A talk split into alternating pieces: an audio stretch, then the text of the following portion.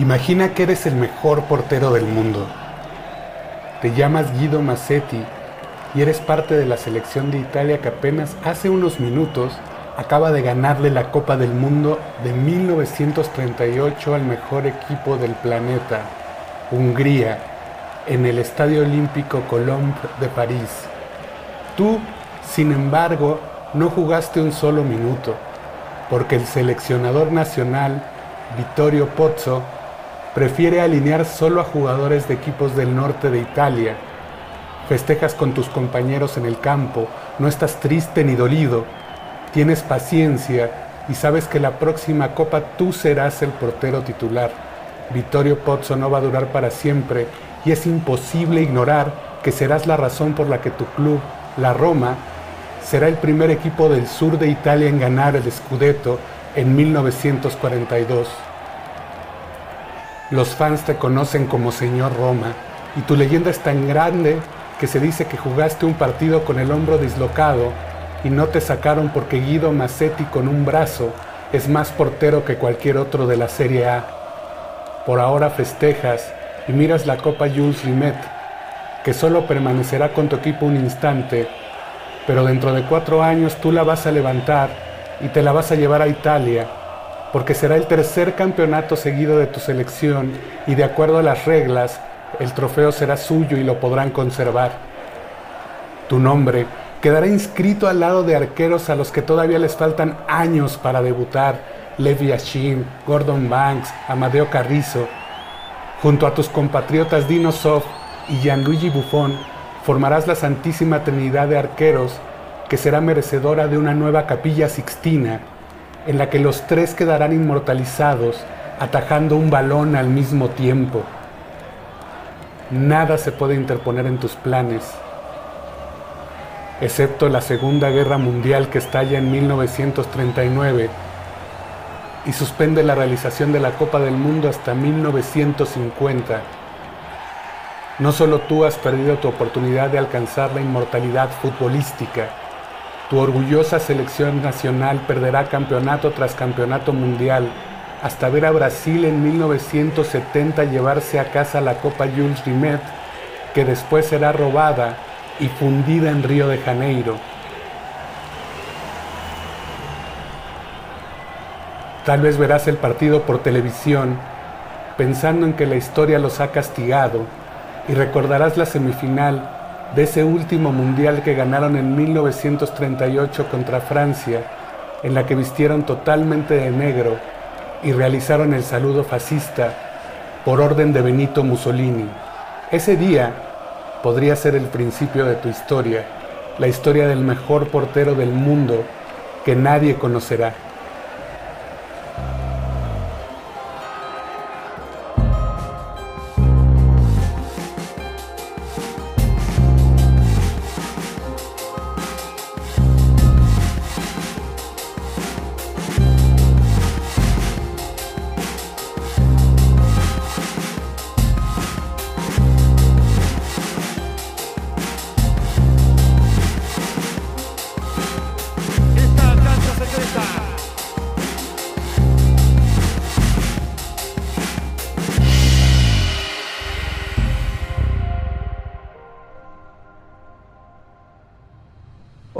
Yo soy Andrei. Y yo soy Jorge. Bienvenidos a La Cancha Secreta, un podcast de historias ocultas del fútbol que estrenamos para el Mundial de Qatar 2022. En este podcast la idea no es hablar de Messi, Cristiano, Ronaldinho, Pelé, Maradona, Zidane, Platini, Meazza, Yashin, Best, Maldini o Beckenbauer. Nosotros somos un poco más ñoños y pensamos que hay otras historias iguales o mejores como la de Guido Massetti. Es una historia perfecta porque la mejor parte no pasó. Y como la de Guido hay cientos que nunca pasaron y que ni siquiera fueron cortadas por una guerra mundial. Por ejemplo, la selección nacional de Croacia sin duda hubiera ganado la Copa del Mundo de no ser por un penal fallado por otro equipo cuatro años antes. Roberto Baggio, el mejor jugador de Italia en el Mundial de Estados Unidos 1994, en su carrera anotó alrededor de cinco penales por cada uno que falló, pero en la final contra Brasil voló el tiro que hubiera mantenido a su equipo con vida. Si Roberto Baggio hubiera anotado, le hubiera dado la oportunidad a su portero Gianluca Pagliuca, famoso por ser un gran atajador de penales, y quizá Italia hubiera ganado la Copa. Si Italia hubiera ganado la Copa del Mundo de Estados Unidos, Brasil no se habría clasificado automáticamente a la siguiente edición en Francia y tendría que haber jugado la eliminatoria sudamericana, probablemente llevándose el lugar número uno con la ayuda de su estrella Ronaldo Nazario de Lima. Pero en este caso, Brasil no hubiera estado en el mismo grupo donde empezó históricamente como campeón. Digamos que hubiera empezado en el mismo lugar que el uno de la eliminatoria sudamericana, Argentina. En este universo, en lugar de jugar la final contra Francia, se encontrarían en semifinales. Recordemos que Ronaldo tiene una pésima final en este torneo después de tener un ataque convulsivo la noche anterior, lo que le dio una gran ventaja al equipo francés de Zidane. Con Ronaldo Nazario al 100, Brasil vencería a Francia en semifinales, avanzando a una final contra el equipo croata que venía de eliminar a Rumania y Alemania. El accidente médico del delantero brasileño favorece a los croatas de Zucker, Jarni, Prosinecki, Boban y compañía, que ya habían ganado el mejor diseño de jersey en ese mundial, honestamente. Una selección creada apenas en 1990, después de la extinción de Yugoslavia, campeona del mundo en 1998. Y uno de los mejores jugadores del mundo, Roberto Baggio, solo tenía que meter un penal para hacerlo posible.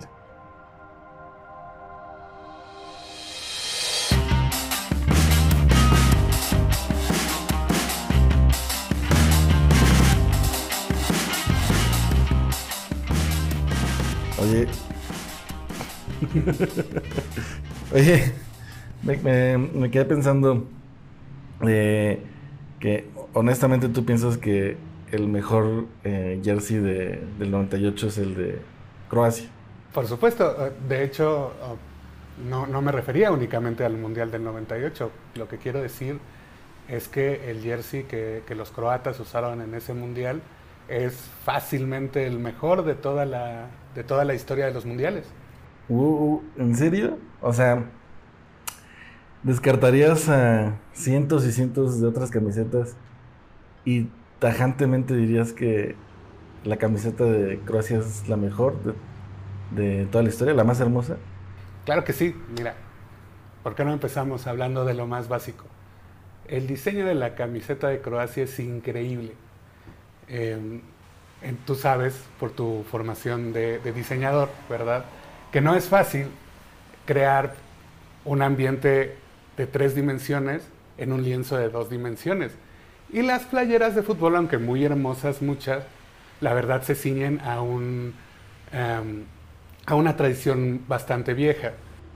La camiseta de Croacia tiene un fondo completamente blanco con un patrón de cuadros rojos que asemejan simulan una bandera ondeando.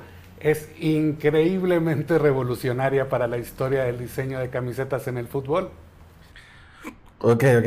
Está bien. Sí, sí, entiendo que es, es, eh, es muy ambiciosa, es, es muy memorable, creo que todos la recordamos, pero no sé si eso la, la, haga hermosa. O sea, no sé. Eh, por ejemplo, yo podría poner sobre la mesa. Eh, bueno, de entrada yo creo que la mejor camiseta de la historia de los mundiales, igual que Guido Massetti, pues no lo pudimos ver ahí dentro del, dentro del terreno de juego, que es la de la Unión Soviética de 1990. Eh, color ladrillo, deslavado, hermosa, ¿no? Pero bueno, de, la que, de las que hemos visto, la camisa me parece más hermosa, de hecho es también de 1990, la de, la de visita de Alemania, un un patrón de triángulos con degradados de verde a, blanco, que honestamente sobre el terreno de juego, este, ves las imágenes a una hora en Google y son hermosas. O sea, tal vez eh, la dosis eh, eh, correcta de ambición, tal vez falta un poquito más de revolución, pero a mí me parece incluso más bella que la de Croacia del 98. Ay, sin duda es, es, un, es un jersey muy, muy bonito el de Alemania de... No, hermoso, muy bonito, hermoso. es un jersey muy hermoso el, el de visitante de, de, Alemania del Mundial de 1990. Em, pero la verdad es que hay tanto valor en la camiseta de, Croacia. Es, un diseño único. Por ejemplo, es un diseño que solo Croacia puede utilizar, debido a que este patrón de, cuadros forma parte de su escudo nacional. En cambio, la de Alemania, efectivamente es muy hermosa, la camiseta de visitante de, Italia 90, pero el diseño es un diseño que Adidas repite en varios de sus, de sus uniformes y que probablemente sea más memorable por ser el diseño, aunque en color naranja, con el que Holanda gana la Eurocopa de 1988, ¿no? Sí, entiendo, pero bueno, en ese, en ese caso entonces, eh, si valoramos desde, la, desde lo único y no nada más de lo bello, podríamos poner sobre la mesa la, la camiseta de México en 1998 con ese calendario azteca en verde, este, como una de las, eh, no nada más memorables, sino más bellas de, la historia de los mundiales, y bueno, a mí me parece que no. Ah, bueno, por supuesto, la, la, camiseta de México tiene, probablemente esa camiseta de México, en la historia de las, de las camisetas de México, porque ha habido algunas horribles, eh, la, verdad es que es precisamente muy, muy ambiciosa en, lo que intenta lograr, es decir, sí, sí, tiene un valor especial por esa, por esa labor de buscarle, darle un toque único, a diferencia de otros, otros diseños donde parecía que los equipos nada más eran subsidiarios de las marcas que hacían los uniformes. Bueno, ahí te concedo que sí, definitivamente la de Croacia no solamente es única, sino ya comparándola con la de México, es este incluso hasta elegante, pero no tan elegante como este, las camisetas en serie de, Adidas, pero bueno, tiene ese valor. Ah, bueno, perdón. Yo honestamente pienso que podrías usar la, el jersey de Croacia de 1998 en una boda. Tal vez no en tu boda, pero yo creo que este, este diseño blanco con estos colores rojos, muy elegante, podrías, creo que sin duda podrías hacerlo. Ok, ok. Híjole, bueno, pues aquí la verdad sí me gustaría saber la opinión de la gente que nos está escuchando, saber si ellas o ellos irían a una boda, no solo con la camiseta de, de Croacia en 1998, sino si irían a una boda con una camiseta de fútbol. La verdad, yo ahorita no me atrevería a decir tajantemente si sí o, si no, pero creo que la de la camiseta de Croacia en 1998 no me la llevaría a una boda. Tal vez la de Alemania de 1990 sí me la llevaría a una boda. Y eso me parece que para mí define cuál es más bella sobre otra. Más allá de la ambición y la revolución de ese jersey que es tan memorable. Mira, yo sé que no te voy a poder convencer, pero ¿tú sabes qué significan esos cuadros rojos y blancos inmortalizados para siempre en, la camiseta de Croacia? La bandera, la bandera de, Croacia. Por supuesto, pero ¿sabes, ¿sabes qué significan en esa bandera? No, honestamente no. Los cuadros rojos y blancos en el escudo de Croacia, así como en su jersey, simbolizan una partida de ajedrez en la que el rey croata del siglo X ganó su libertad. Si hay otra camiseta igual de hermosa y con tanta historia y tan única, podemos continuar la conversación. Maldita sea, hasta me quiero volver a casar. hasta me quiero volver a casar para ponerme la camiseta de Croacia. bueno, pero Tienes razón, seguramente hay, otra gente que tiene diferentes opiniones y que incluso tiene algunos candidatos que a lo mejor superan los nuestros para, para, mejor, para mejor jersey y bueno, eh, esperamos poder escucharlos. Seguramente vamos a levantar una, encuesta para ellos. Que nos digan, que nos digan en arroba cancha secreta si, si ellos eh, irían primero a una boda con con una camiseta de, fútbol, ya haremos la encuesta. Y después eh, que nos digan cuál es para ellos y para ellas la mejor camiseta en la historia de los mundiales y que portarían orgullosamente en el evento más elegante al que los invitan. Arroba cancha secreta en Twitter. Arroba Cancha Secreta en Twitter. Bueno, pues esperamos conocer la opinión de todos. Ok. Yo voto porque sí me la llevaría a una boda, pero solo porque me convenciste. Si no hubiera escuchado este podcast, tal vez seguiría pensando en que no hay que llevarse camisetas de fútbol a las bodas. Gracias por eso. No, no, gracias a ti. Sale, pues no sé cómo se despiden estas cosas, pero bueno, yo creo que ya es tiempo de decir adiós y nos veremos en el siguiente episodio. Y feliz mundial.